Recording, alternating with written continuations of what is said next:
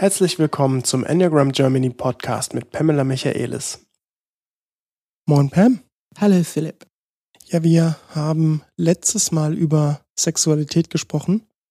Eins der Tabuthemen, die wir so in unserer Gesellschaft haben. Und dieses Mal wollen wir über ein sehr artverwandtes Thema sprechen, das noch ein bisschen tiefer geht im Kontext der ja, wir werden sehen, auf welcher Ebene es eventuell tiefer geht oder auch nicht.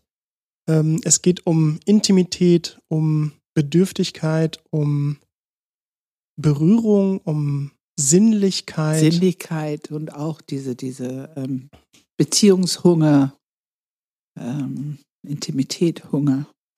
Und auch, es schneidet auch ein bisschen in Richtung Einsamkeit. Da werden wir auch ein bisschen unsere Zehen reinhalten. Und ich bin deshalb eigentlich ganz, ich muss einmal sagen, ich bin eigentlich ganz froh darüber, dass wir diese ganzen Themen einmal aufmachen, weil wir sind irgendwie, für mich ist so ein bisschen die übergreifende Thema, die, die, die Sachen, die normalerweise nicht offen besprochen werden, dass die normalisiert werden. Wir sind da viel daran, wir haben über Verletzlichkeit, über Scheitern, über Männlichkeit, Weiblichkeit, über alle diese Themen schon gesprochen und äh, ich versuche da auch mich immer ein bisschen zu öffnen, ähm, um eben, da, dass man einfach hört, ja, es ist irgendwie normal.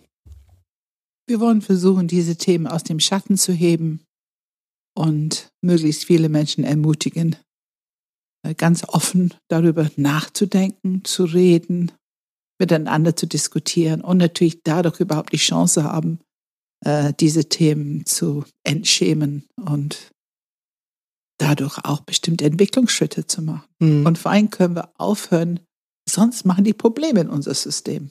Also wir können aufhören, uns irgendwie Schwierigkeiten zu machen oder auch andere, die projizieren auf andere, wenn wir die Themen ähm, erstmal so von unter dem Teppich hochholen und offen darüber reden. Und äh, anstatt dass ich dieses Mal noch eine große Einleitung mache, fange ich einfach mal direkt mit der mit einer richtig schönen Knallerfrage an, die man eigentlich immer erst so hinten rausstellt. Wie teile ich jemandem mit mein Bedürfnis nach Intimität? Wie spreche ich darüber? Wie spreche ich das an?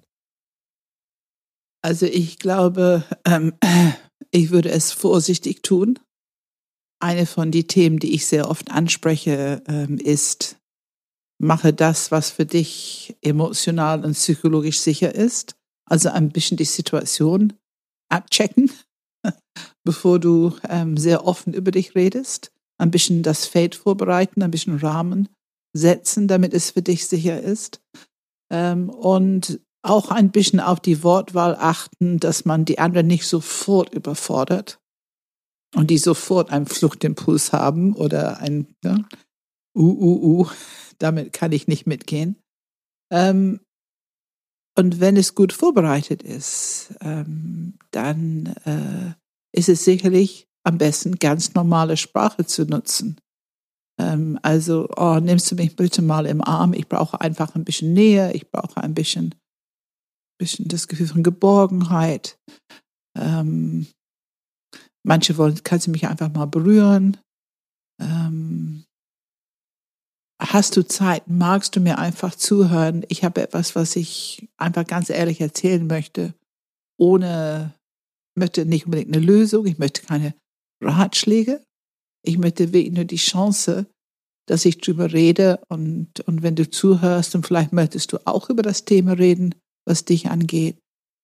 Aber nicht um, ich will nicht, dass es daraus so eine Art ähm, Problemfeld wird. Ich will keine Lösung angeboten bekommen. Ich finde, nichts erreichen sozusagen. Nicht erreichen. Im Grunde, je nachdem, was die Situation ist. Es gibt Situationen, wo wir am allerliebsten würden wir einfach darüber reden, wie es gerade für uns ist.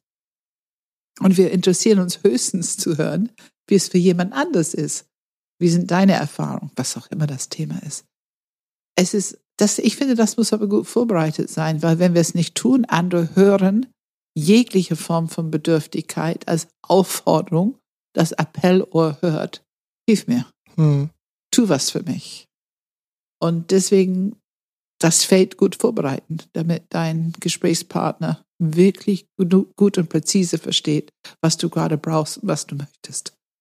Wir haben im letzten Podcast über Sexualität gesprochen und ich habe unter anderem gesagt, ähm, dass ich damals als Jugendlicher nicht so gut in meiner Sexualität saß, beziehungsweise da etwas, ja, ich sag mal, skeptisch war und ähm, mein Selbstbewusstsein tatsächlich davon abhing, auch in einer gewissen Art und Weise gefühlt.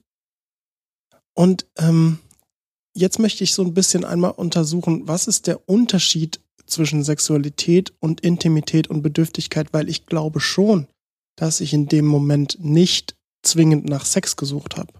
Auch als Jugendlicher, wo vielleicht die Hormone mit mir durchgehen. Ich habe aber nicht zwingend unbedingt mit einer Frau ins Bett steigen müssen als, als äh, Ergebnis.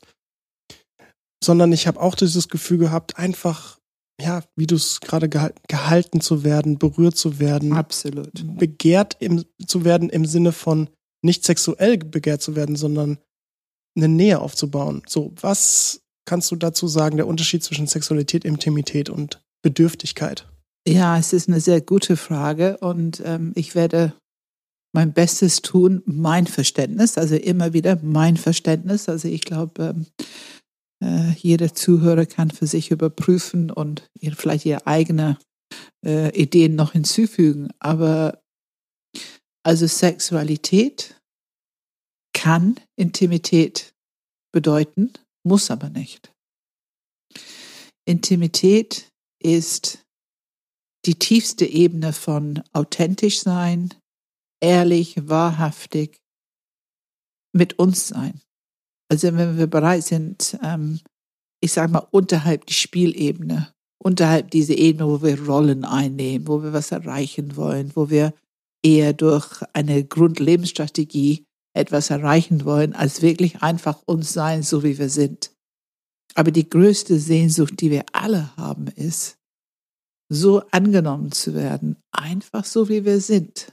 Nichts hinzufügen, ich muss nichts wegmachen, einfach so wie ich bin. Ich fühle mich als Mensch gesehen und angenommen. Das beginnt damit, dass ich es selber für mich mache. Wir sind nun mal Erwachsene und das ist sicherlich das, was wir uns von unserer Mütter uns gewünscht haben. Mit Sicherheit in den ersten sechs Monaten ging es nicht anders, sonst hätten wir es nicht überleben können. Aber es ist das, was wir immer so durch die Kindheit uns wünschen. Und wir haben immer diese tiefe Sehnsucht in uns. Es ist wirklich eine Hunger nach Nähe, nach Beziehung und unbedingte Liebe. Diese Unbedingtheit ist so wichtig. Und wenn wir Intimität wollen, wenn wir es erleben wollen, dann ist es wichtig, dass wir die Verantwortung dafür übernehmen, für uns selber erstmal, dass wir diese innere Arbeit machen, dass wir in Kontakt mit uns kommen und dass wir uns selber annehmen mit dieser Unbedingtheit. Deswegen immer wieder Akzeptanz und Wohlwollen. Ich kann es nicht oft genug sagen und das ist nicht leichte Arbeit. Ich glaube, diese Idee von Akzeptanz und Wohlwollen, Aktivierung des Herzzentrums für uns, können manche missverstehen oder deuten als zu leicht mit dir umgehen, dich selber zu wichtig nehmen, verwöhnen. Ähm, aber die Wahrheit ist, dass diese Arbeit, es ist richtige Entwicklungsarbeit. Wir finden es nicht so leicht. Wir müssen oft Gefühle begegnen von Scham und vielleicht ganz unangenehme Gefühle, die wir sonst nicht spüren würden, wenn wir nicht auf diese Ebene von Intimität gehen. Intimität ist wahrhaftig mit dir selber sein, einfach so wie es ist, mitten in ein Seminar sagen, ich merke, ich habe den Faden verloren, ähm, ich bin ein bisschen irritiert, ich würde jetzt äh, ein bisschen, ich würde jetzt was anderes machen, mach bitte jetzt eine Übung, ich muss mich sortieren und dann machen wir weiter. Das ist ein very risky business. Das ist Risiko, so etwas zu sagen. Aber es ist auch was ganz Ehrliches. Da will ich ganz kurz nochmal reingehen. Also es begegnet ja einem schon. Also ich finde tatsächlich, dass das öfter passiert in Seminaren, dass Leute sagen, oh, ich komme gerade nicht mit, wie auch immer. Du sagst jetzt, es ist risky business. Es kann ja aber auch attackierend und etwas in Frage stellend oder mh, ja, wie auch immer, ähm, kämpferisch sein. Dieses, ich komme gerade nicht mit, was machst du da überhaupt, Leitung? So nach dem Motto? Genau. Also das Thema, was wir haben, kann sofort benutzt werden, um jemand anders schuldig zu machen, damit du dich besser fühlst.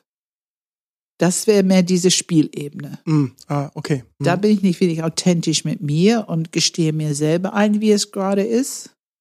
Dadurch akzeptiere ich dieses Teil von mir nicht, die gerade da ist. Vielleicht bin ich irritiert, vielleicht habe ich ein bisschen Angst, vielleicht werde ich wütend, weil irgendjemand tatsächlich dieselbe Frage dreimal gestellt hat, was auch immer. Aber sich selber zu akzeptieren und einzugestehen, dass es gerade so ist und das zu kommunizieren.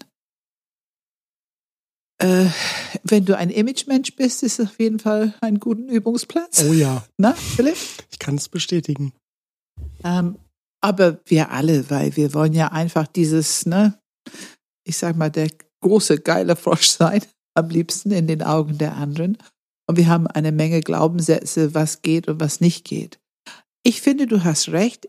Die Welt verändert sich in diese Richtung. Ich finde schon, dass sehr viele junge Leute haben eine große Ehrlichkeit, was ich erlebe im Teams und so weiter. Hm. Ähm, ich finde es erfrischend. Ähm, ob die so viel Wertschätzung, Selbstwertschätzung, Selbstakzeptanz dabei, das ist eine andere Sache.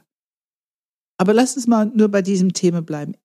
Um Intimität zu erleben, braucht es auch meine eigene Bereitschaft, in eine ehrliche, authentische Beziehung mit mir zu sein. Das ist ja die Bezeichnung von Intimität. Das ist das, was wir meinen. Mhm.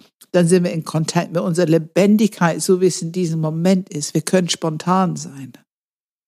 Wir halten es nicht nur an sture Regeln und Konstrukte. Und wenn wir einmal morgens entschieden haben, dass wir machen es so und so, dann muss das gelten für die nächsten sechs Wochen. Ähm, wir sind fähig für spontan und wir können authentisch sein und wir haben einen guten Zugang zu unserer Autonomie. Wir haben einen guten Zugang zu, was wir wollen und nicht wollen, zu unseren Grenzen, so dieses Gefühl von, ich bin da, so wie ich bin und ich kann mich gut vertreten. Und da gehören auch Bedürfnisse, Wünsche einfach dazu. Jetzt ist es ja so, zumindest bei mir, dass Intimität gefühlt denke ich da immer an zwei Personen. Also gefühlt ist für mich, sobald ich über Intimität spreche, klar bin ich da, aber irgendwo braucht es eine Art Feld, wo Intimität auch gespiegelt werden kann oder ankommen kann, sei es über Berührung, sei es über offene Worte. Ähm, wie denkst du darüber? Weil du, du hast jetzt sehr auf sich selbst bezogen, den Kontakt mit sich selbst. Zuerst. Und durch diese Kontakt mit sich selber bereitest du auch das Feld vor. Wie gesagt, vorsichtig sein. Also ich finde, Intimität ist eine wunderschöne Qualität. Es ist eine sehr gute Art, in der Welt unterwegs zu sein und ein bisschen hingucken, ob du in ein Feld unterwegs bist, wo es auch für dich sicher ist. Ich würde es immer anbieten für die anderen. Ich würde es für die anderen auch sicher machen wollen, aber ich würde schon ähm, hier anfangen. Und wenn andere anfangen, ihre Rollen einzunehmen, weil die doch ein bisschen Angst vor diese, weil Intimität bringt Nähe. Du sprichst über ein Feld, das ist richtig. Mhm. Und da sind Menschen. Und diese Nähe, die entsteht, muss manchmal ein bisschen geübt werden. Also manche Menschen fühlen sich bedroht durch Nähe. Mhm. Es kommt immer darauf an, wie ist deine Programmierung.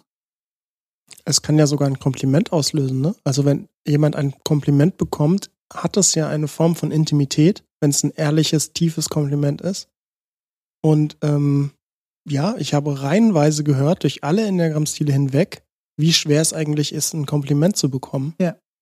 Ähm, und genau eigentlich, das ist es ja. Wie schwer mhm. ist es eigentlich, tatsächlich Nähe ja. anzunehmen? Ja. Und diese Nähe und Ehrlichkeit, das als Kraft, als Stärke zu sehen und zu erleben und wertzuschätzen. Wie gesagt, die, die es nicht so gut können, sind die Ersten, die das als Schwäche bezeichnen. Das, du kannst dich doch hier nicht bloßstellen. Du kannst doch mhm. nicht sagen, dass du nicht weißt. Ja. Und, und eine Führungskraft, der ein Meeting führt, und ein schwieriges Problem und wenn gefragt, was denkt ihr, was wir machen sollen, ehrlich antworte, im Moment habe ich keinen Plan. Ich finde es großartig. Ich finde es ein sehr guter Ausgangspunkt für ein gutes Meeting.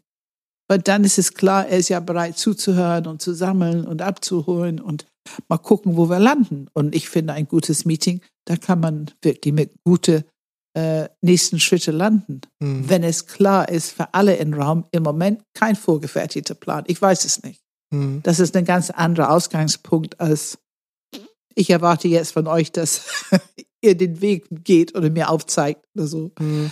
Ähm, also diese Intimität. Ja, ist das deine Frage beantwortet? Ja, oder ja. hast du noch? ja, und ergänzend noch, ein weiterer Aspekt, Intimität und Berührung oder mhm. Kontakt, also wirklich physischer Kontakt. Ähm, sag mal bitte dazu was, weil ich glaube schon, dass Berührung ja nochmal eine ganz besondere Form der Intimität ist. Ja, ich finde, ähm, wenn wir über ein Fate vorbereiten, also ein wirklich gut hinschauen, dass das Fate, wir schaffen ein Fate, wo Intimität sicher ist, wo die Menschen eingeladen sind, in Intimität zu sein. Und wenn wir dieses Feld schaffen, ob es jetzt zu Hause ist, ob es in Freundschaft ist, ob es im in der Gruppe ist, ob es im Team ist, wo auch immer, wenn dieses Feld geschaffen ist, dann, dann spürt der Körper förmlich die Einladung zur Intimität, weil er hat eine Sehnsucht danach, er hat einen Hunger. Wir haben tief in uns einen, einen starken Hunger nach Intimität. Und wenn dieses Feld so ist, dann ist es meistens okay, zumindest Menschen anzufassen, ob es jetzt diese Umarmung bei Begrüßung Umarmung bei Gehen oder wenn jemand weint oder emotional ist, dass man vielleicht eine Hand auf den Schulter legt oder also ich finde, es geht immer situationsbedingt nicht zu viel. Jemand anzuschauen und zu berühren mit Akzeptanz, mit Wohlwollen, mit Liebe, es tut einfach gut. Es tut einfach gut, aber auch nur, wenn der Person dafür sich öffnen kann. Sonst prallt es auf Abwehrmechanismen, die versuchen zu flüchten oder dich zumindest, die wollen dich hier draußen halten. Die wollen deinen liebevollen, offenen Angebot nicht. Also es braucht eine gewisse ähm, Sensibilität dafür. Aber mir geht es um Intimität in dem Sinne, dass es eine sprachliche Intimität hat eine enorm energetische Erfahrung wenn wir in diesem Intimitätsfeld unterwegs sind. Also du, ne, du kennst den Seminaren. Was passiert in unseren Seminaren? Das ist unglaublich, was da für eine Energie mhm. sich aufbaut. Und das ist doch ein Feld, der uns hält, wie, äh, also für mich ist es immer Spirit comes in. Ne? Das ist einfach, du, du merkst, uh, jetzt ist Spirit da. Ähm, man wird gehalten, das ist, man wird genährt, es ist so nährend. Ne? Ja, ich merke auch gerade, dass ähm, äh, alles, was wir gerade tun, dieses Normalisieren, ähm, über Verletzlichkeit sprechen, über die Probleme Männlichkeit, Weiblichkeit und so weiter, ähm, dass die alle letztendlich die Intimität bedienen. Mhm, ja. Also in einer ja. gewissen Art und Weise. Scheitern offen anzusprechen und Feedback zu bekommen und andere scheitern zu hören, hat eine Form von Intimität. Und es hat was mit einem verantwortungsvollen Umgang damit. Dadurch, dass wir reden, kann unser Kopfzentrum drüber nachdenken. Es hat Gelegenheit einfach. Es muss ja noch nichts tun, aber es kann, ach ja, ach ja, guck mal, und ja, stimmt. Und das kann befreiend sein. Und ja, man fühlt sich näher. Man hat das Gefühl, wenn eine Beziehung näher ist, wenn es ehrlicher ist. Also je ehrlicher eine Beziehung, umso mehr näher spüren wir mit den Leuten, oder? Mhm. Und es fühlt sich auch sicherer an. Man hat nicht mehr das Gefühl, dass allzu viel das irgendwie durcheinander bringen könnte. Ne? Ich würde gerne das Feld nochmal erweitern, einen bestimmten Fokus einlenken im Kontext von Intimität, weil ich glaube, dass es nicht es kommt schon ein bisschen raus, aber ich will es nochmal explizit erwähnen. Ähm, es hat in dem Fall nicht direkt mit einem irgendwie äh, Intimität im Kontext von private Beziehungen mit einem mit einem Mann, mit einer Frau, also diese Zweierbeziehung. das ist zu klein. Also klar, das gehört dazu, wenn wir über Berührung sprechen, auch unter anderem. Aber ähm, ich würde gerne mal so ein bisschen auf Freundschaft schauen. Also ich finde zum Beispiel, ich kann mir vorstellen, gerade Männer leiden darunter. Also da habe ich auch erwähnt in dem Podcast über Männlichkeit und Weiblichkeit. Das war Podcast 86. Da haben wir, habe ich erwähnt, dass es auch bei Hidden Brain einen sehr interessanten, äh, sehr interessantes Thema ging, wo es um Einsamkeit ging. Und zwar ganz konkret, dass Männer vereinsamen und auch Schwierigkeiten haben, das zu besprechen, das irgendwo zu erwähnen, ähm, sich zu öffnen, dass ich völlig einsam bin, ist sicherlich für jeden Menschen, ich glaube für Männer noch mal ein bisschen schwieriger. Und ich frage mich, Freundschaft zu schließen.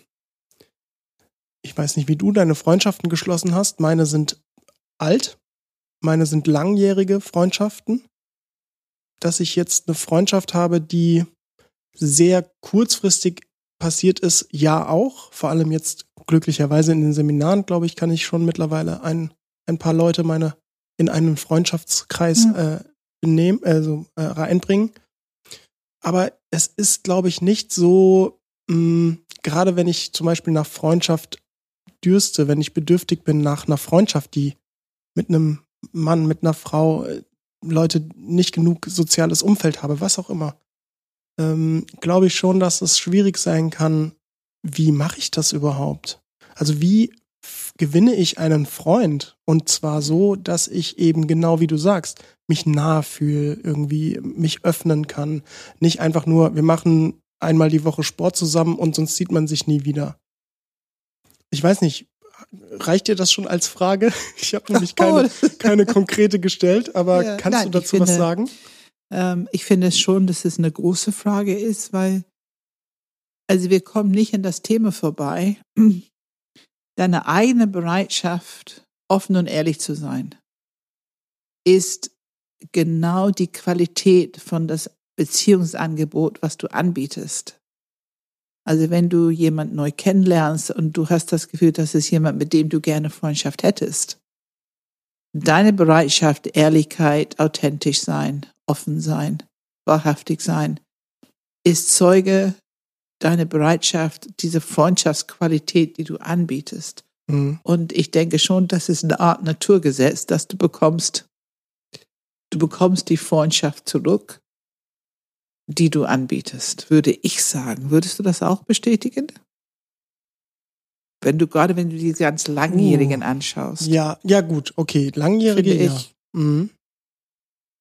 Also ich habe aber ein Beispiel, ich war 2010 für ein halbes Jahr Auslandssemester in London. Und dort habe ich am ersten Tag Austauschstudenten in einem Raum, hallo, willkommen, bla bla bla, habe ich ähm, eine Person kennengelernt ähm, aus Dänemark.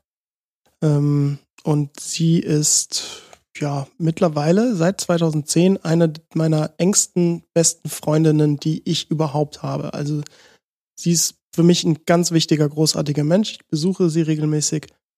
Und ähm, das war einfach Zufall, so nach dem Motto, wir saßen nebeneinander, äh, macht jetzt ein, irgendwie ein, stellt euch eine Frage gegenseitig, sucht euch einen Partner wir saßen nebeneinander, haben uns irgendwie angelächelt, gesagt, ja, willst du, ja, will, ja, so, wie man es halt so, wie es so halt so passiert. Wie es so ist in solche Situationen. Und zufälligerweise war es halt, hat es einfach perfekt gematcht. So, wir haben dann in London öfter mal was zusammen gemacht. Sie war wesentlich lernbedürftig, also hat wesentlich mehr gelernt als ich ja, ja. in der Zeit. Äh, ich habe versucht, eher die Stadt ein bisschen mehr zu erkunden und ähm, hatte deswegen nicht so viel Möglichkeit, mit ihr sehr viel zu tun und war am Ende des Tages allein. Meistens. Fast ausschließlich. So, ich bin allein in London. Natürlich, die Stadt hat viel zu bieten, ne? aber äh, so allein in den Club zu gehen, ist dann schon klar, habe ich gemacht, aber so blöd in der Ecke rumzustehen, nicht so richtig zu wissen, da sind alle irgendwie in ihren Grüppchen. Spreche ich die jetzt an? Und da kann ich ja auch nicht starten mit, ja, ich suche einen Freund, so nach dem Motto. während die da Party machen wollen. Ja, ja, ja, so, und, äh, und dann habe ich tatsächlich hier und da mal, weil ich in der Comedy-Show habe ich tatsächlich auch Leute kennengelernt. Ähm, und ähm, es waren dann super Abende. Wir haben dann einen Abend miteinander verbracht, so eine kleine Gruppe. Nummern ausgetauscht, irgendwie alles super nett. Äh, natürlich, aber man kennt's ja, Leute busy, busy, busy, keine Zeit. Oh, dann vielleicht auch natürlich, ne? Ich muss mich um meine eigenen Freunde pflegen. Warum sollte ich mich jetzt eventuell, könnte sein, um eine Person kümmern, die irgendwie in zwei Monaten eh nicht mehr da ist? Ähm, so, und ich sitze dann aber trotzdem da in London, bin gefühlt alleine, einsam in dem Kontext. Und Finde- in London kann man sehr einsam sein. Ja, finde keine Freundschaften. ja, ja. Und ich vermute, dass diese Erfahrung mehreren Menschen so geht. Also Oh, sicherlich, wenn du in ein anderes Ja. Land ziehst, definitiv. Ja, ja, ja. Ähm, aber selbst wenn du die Stadt wechselst, also gerade wenn du alleine bist, die Stadt wechselst, also ich habe da sehr viel Sympathie für Menschen. So, jetzt habe ich wieder viel geredet. Wie siehst du das? Auch wieder im Kontext Freundschaft suchen, weil worauf ich raus wollte ist, ja, offen und ehrlich dazu stehen ist eine Sache, aber du kannst ja nicht so ein Gespräch eröffnen. So, oh, ich finde dich sehr sympathisch, so nach dem Motto fast schon creepy. Äh, ich würde gerne dein Freund sein. so kannst du ja auch nicht ein Gespräch Wenn man starten. sechs Jahre ist, kann man das schon. ja, mit sechs Jahren ist das super, ja. Auf dem Spielplatz kann man das schon. Also es gehört ein gewisses Selbstbewusstsein dazu, ähm, Menschen anzusprechen. Mhm. Und wenn man gerade sonst nichts los ist, was, wo gehst du Mittagessen? Wollen wir zusammen Mittagessen oder so? Es ist wieder dieses Thema, mache ich, initiiere ich etwas, weil ich bedürftig bin, weil ich etwas brauche. Ähm, ich finde es gut, ich finde, das kann man ruhig machen, immer guckend, ob es passend ist, also nicht, wenn es nicht adäquat ist. Ähm, ob das zu einer Freundschaft führt. Also ich glaube, Freundschaft ist ein hoher Anspruch. Das für mich ist längerfristig. Aber wenn ich hier und jetzt etwas unternehmen möchte und das nicht alleine, dass ich Leute anspreche, hast du Lust? Ich würde gerne, hast du Lust? Oder was macht ihr heute Abend? Also, dass man einfach so ein bisschen sich einbringt als jemand, der gerade sucht. Das ist ja diese Offenheit, diese Ehrlichkeit. Und ähm, ja, ich glaube schon, dass für manche Leute ist es relativ einfach und für andere fühlt sich das ein bisschen an wie, ich bin jetzt Bittsteller oder Mhm. ich, ich, ich zeige meine weiche Flanke hier und das fühlt sich gerade sehr gefährlich an. Mhm. Ähm, aber ich persönlich finde, so geht es irgendwie. Also wie, wie soll es sonst gehen? Ich meine, wenn man zufällig spontan eine tolle Unterhaltung hat, dann ist sowieso wahrscheinlich vorgegeben, dass man eventuell noch was unternimmt, gerade wenn man Studenten ist oder so.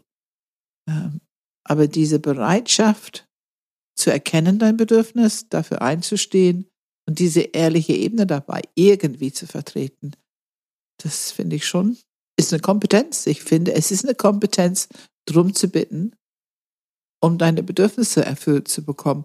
Natürlich wiederum musst du weißt ja einfach als erwachsener Mensch, es kann auch sein, dass diese Person Nein sagt. Und das fühlt sich erst recht unangenehm an. Und bin ich bereit, das Risiko einzugehen? Ich hoffe ja. Mhm. Und ein gewisses Selbstbewusstsein, dass wenn ein Nein kommt, das muss ich nicht persönlich nehmen. Das sind einfach die Umstände, die gerade so sind. Ähm, ich sehe das oft in Seminar. Ähm, gerade so am Anfang, wenn jemand noch ein bisschen neu ist im Seminar ähm, und nicht jede wird immer gleich aufgerufen für eine Übung. Ähm, ich sehe das oft, dass äh, ich habe ein bisschen Mitgefühl, weil ich merke, oh, die haben gefragt und die haben ein Nein bekommen. Ähm, und willst du mit mir mittags spazieren gehen und, und, und. Aber es gehört einfach mit zum äh, Lebenserfahrung. Und solange im Großen und Ganzen ähm, gut mit den Menschen umgegangen wird, dann ist es gut. Ja, ich glaube schon, dass man, äh, dass Einsamkeit eine, eine ähm, Krankheit ist das falsche Wort, aber ähm, ein Herd ist, in dem sehr viel passiert, das Menschen krank macht. Also Absolut. Einsamkeit ist oft eine Quelle für Depressionen, ist eine Quelle für ähm, ja tatsächlich auch Selbstmord. Also Und ich glaube, dass es jetzt ein Gesellschaftsproblem ist. Ich wollte übrigens nicht sagen, dass ich keine Einsamkeit kenne. Das wollte ich auf keinen Fall sagen. Es war nur diese Frage nach Freundschaft schließen. ach so, oder ach so. mhm. Da bin ich sicherlich relativ proaktiv. Also ich für Einsamkeit ist ein Gefühl, was ähm, ich glaube, das ist ein Gesellschaftsproblem und ich glaube, dass wir uns noch viel aktiver das Problem begegnen können. Und wiederum, wenn wir es auf den Tisch holen und wir es gesellschaftsfähig machen, darüber zu reden, wie ich habe Hunger, ich habe Durst, ich habe nichts zu tun, ich bin einsam. Ich glaube, das ist ganz wichtig, das zu normalisieren, zu entschämen und, und auch Strukturen zu schaffen, gewissermaßen.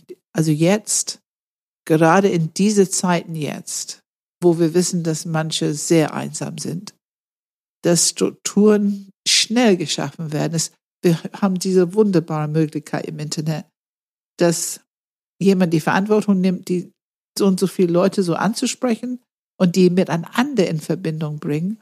Eine, eine Struktur braucht es Rahmen setzen, das ist ja Bauch, mhm. um etwas zu halten, damit da drin was passieren kann.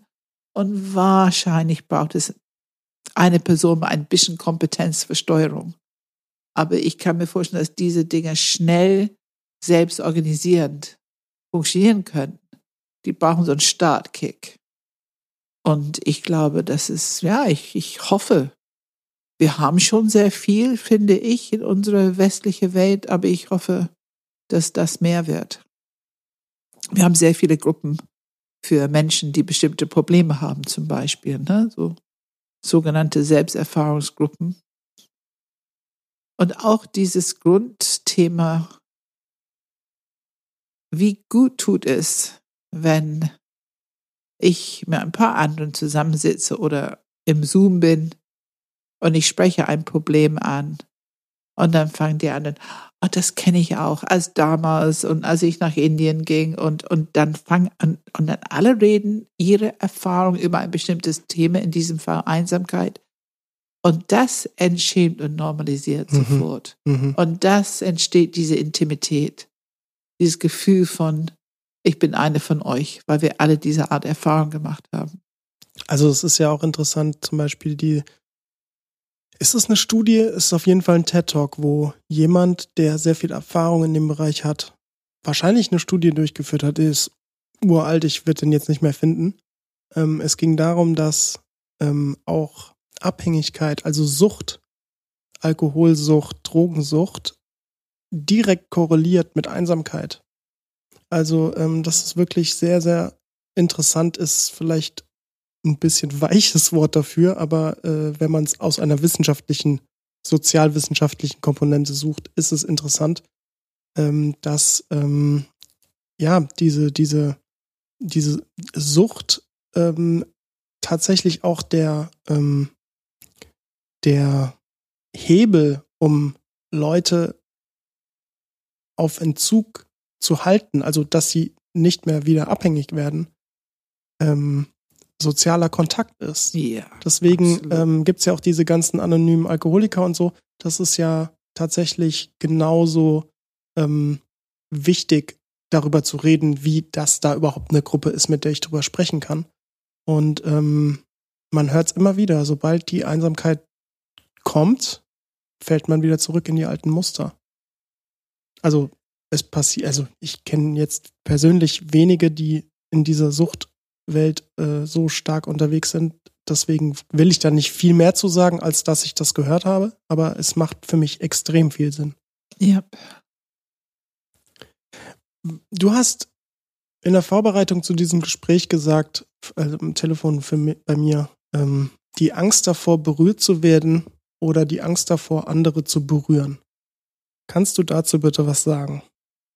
Es ist auf jeden Fall ein mir bekanntes Phänomen. Ähm, und es ist häufiger, als ich mir habe vorstellen können. Und deswegen finde ich es auch wichtig, das anzusprechen. Lass uns das auch bitte normalisieren. Ähm, dieses Nähe-Distanz-Thema. Wir sind mit Intimität, sind wir immer irgendwie mit Nähe-Distanz unterwegs. Ähm, und eine Berührung löst auf der physischen Ebene jegliche Distanz auf, ne, wenn wir wirklich berühren. Und ich kann nur vermuten, dass die Leute, die diese sehr starken Abwehr haben, berührt zu werden, dass der Abwehrmechanismus so übersensibilisiert sensibilisiert ist, dass es sich anfühlt wie ein Angriff. Weil die Art Reaktion, die man erlebt, ist schon ähm, teilweise beeindruckend. Und es ist ein Thema, also das ist ähm, ein Thema auch, worüber man schon reden muss. Ich finde es wichtig, dass man seine eigene Sensibilität zu diesem Thema, wenn man so unterwegs ist, ich möchte nicht berührt werden. Ich mag das nicht, wenn du deine Hand auf meine Schulter legst. Ähm, es ist wichtig, das zu sagen, ohne anderen schuldig zu machen. Also, dass man die Verantwortung übernimmt für das Thema. Und ich finde, es ist wichtig, das zu sagen, weil ähm, ob das jetzt man das als eine Hypersensibilität bezeichnen kann, aber was ich dabei sehe, ist eine hohe Emotionalität. Ähm, wir haben es manchmal im Seminar. Ähm, ich kenne einige Menschen, die so sind. Was steckt da dahinter? Also, ähm, wenn du ich sagst. Ich glaube Abwehr. Ich glaube, das ist Schutz und Abwehr. Aber was könnte passieren? Also, wenn ich berührt werde oder andere berühre, was ist, also, ich persönlich habe diese Angst nicht, aber was ist da dahinter? Was könnte passieren? Was ist, warum ist es so schlimm? Was hörst du, wenn du, wenn die Leute darüber sprechen? Ich glaube nicht, dass die es selber erklären können. Das fällt mir auf. Hm. Und ich glaube auch nicht, zumindest die, die ich kenne, dass die sind auch nicht so in einer Analyse der Situation interessiert. Ähm, es ist mehr, ich bin so und bitte akzeptiere das. Mhm. Und komm mir nicht zu nah. Es, das ist deswegen, ich erlebe es als Abwehrmechanismus, weil ich merke, dass es ein Thema ist, die schnell benutzt werden kann, um jemand anders abzuwerten oder ein Drama zu inszenieren und, und so weiter. Ähm, also ich finde es sehr wichtig, es zu respektieren. Ich finde es sehr wichtig, darüber reden zu können. Und ich finde es sehr wichtig, wenn diese Person selber, der das so erlebt, dass die nicht berührt werden wollen, dass die Schwierigkeiten haben mit dieses sozusagen der Aufhebung von Distanz, ne? in dem Berührung, Aufhebung von Distanz. Äh, wenn diese Person sich dafür interessiert, sich äh, damit auseinanderzusetzen, dann gibt es sicherlich eine Menge, was man tun kann über Körperarbeit. Ähm, eine Sache, die wir mal gemacht haben, ich habe es eigentlich, glaube ich, nur in einem Fall selber ähm, im Coaching äh, irgendwie als Thema ähm, genommen, weil ich finde, das ist eher so Körper, Körperarbeit. Ähm, es ist für die Menschen selber sehr wichtig, dass die entscheiden, ob die was dran ändern wollen oder nicht. Aber es kann sein, dass man, wenn man es möchte, wieder lernen kann mit kleinen Berührungen.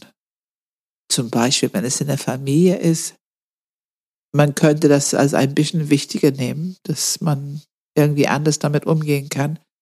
Und es gibt Phänomene wie, nachdem eine Frau ein Baby bekommen hat, dass sie dann plötzlich große Schwierigkeiten hat mit Berührung. Und das ist nicht nur für die Frau schlecht, es ist auch für das Baby schlecht. Ne? Also insofern ist es wichtig, irgendwie damit umzugehen.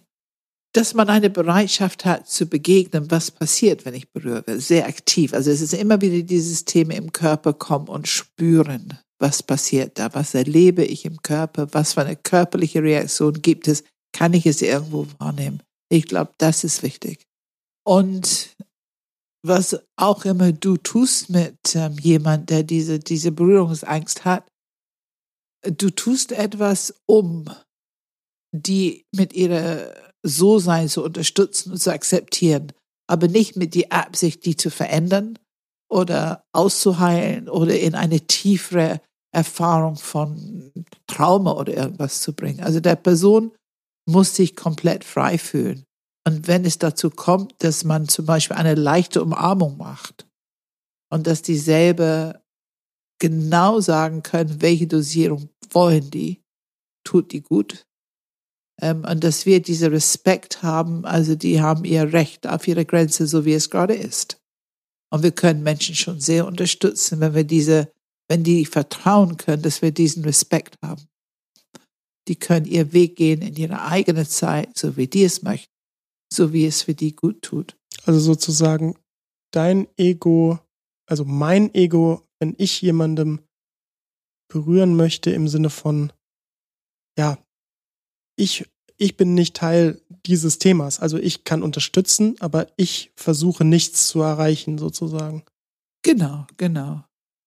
Wenn man sagt, ich würde dich gerne, ich würde gerne einfach deine Hand halten, wäre das für dich okay? Und einfach die Antwort akzeptieren, wie sie kommt. Mhm. Und nicht sozusagen, ich halte jetzt eine, so ein bisschen wie, wie Schlangenphobie, äh, du musst mal ein paar Schlangen kennenlernen, damit du dann, genau, ja. Es ist schon interessant, ne? also was, was könnte da passieren? Ähm, natürlich ist, es ist ein spannendes Phänomen, die werden ihre Gründe haben, wir respektieren es und natürlich ist es auch interessant, wenn es jemand ist, den du kennst, da ein Stück, Stückchen Weg zu begleiten, ne, wie alle menschliche Themen, Phänomene eigentlich interessant sind.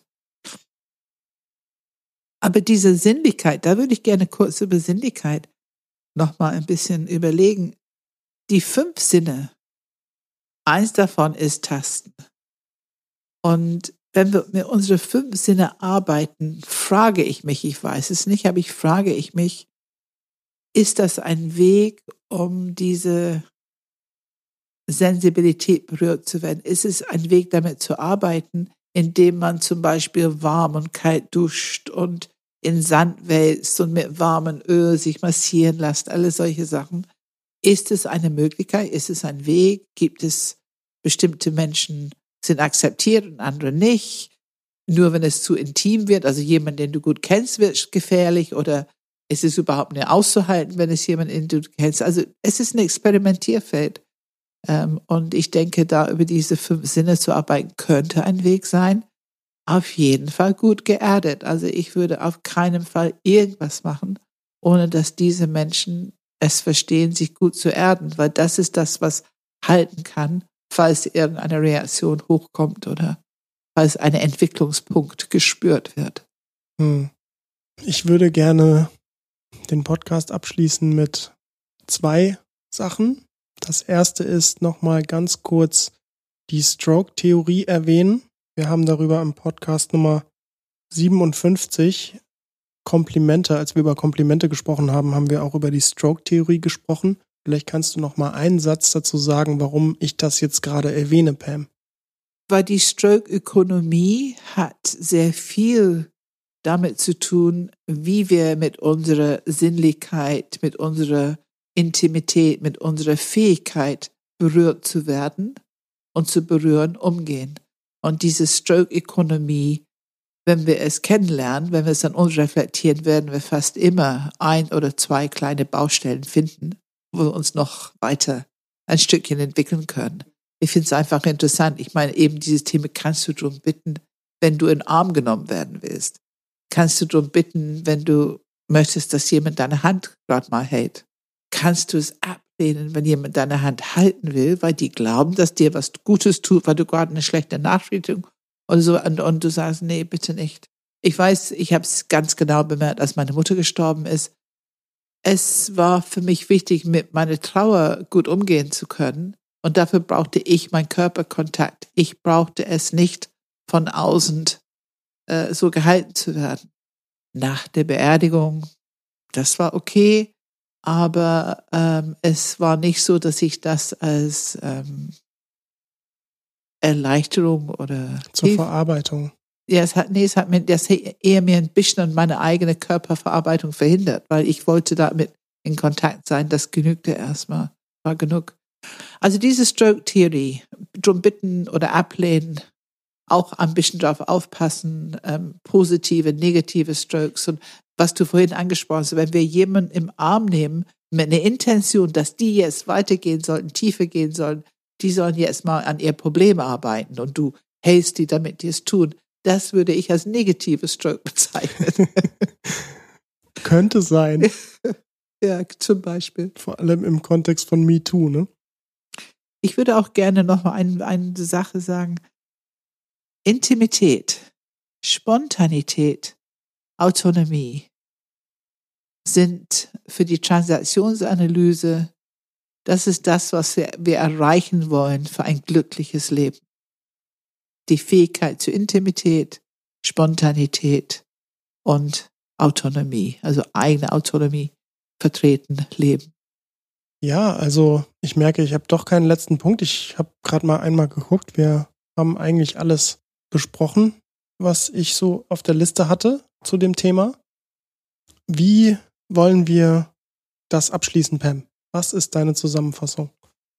Also ich merke, wenn wir über diesen Themen sprechen, was so eine Art Grundprinzip bei uns ist. Es gibt diese Ich-Beziehung, dann gibt es diese Beziehung zu einer anderen Person, dann gibt es eine Beziehung zu der Gruppe.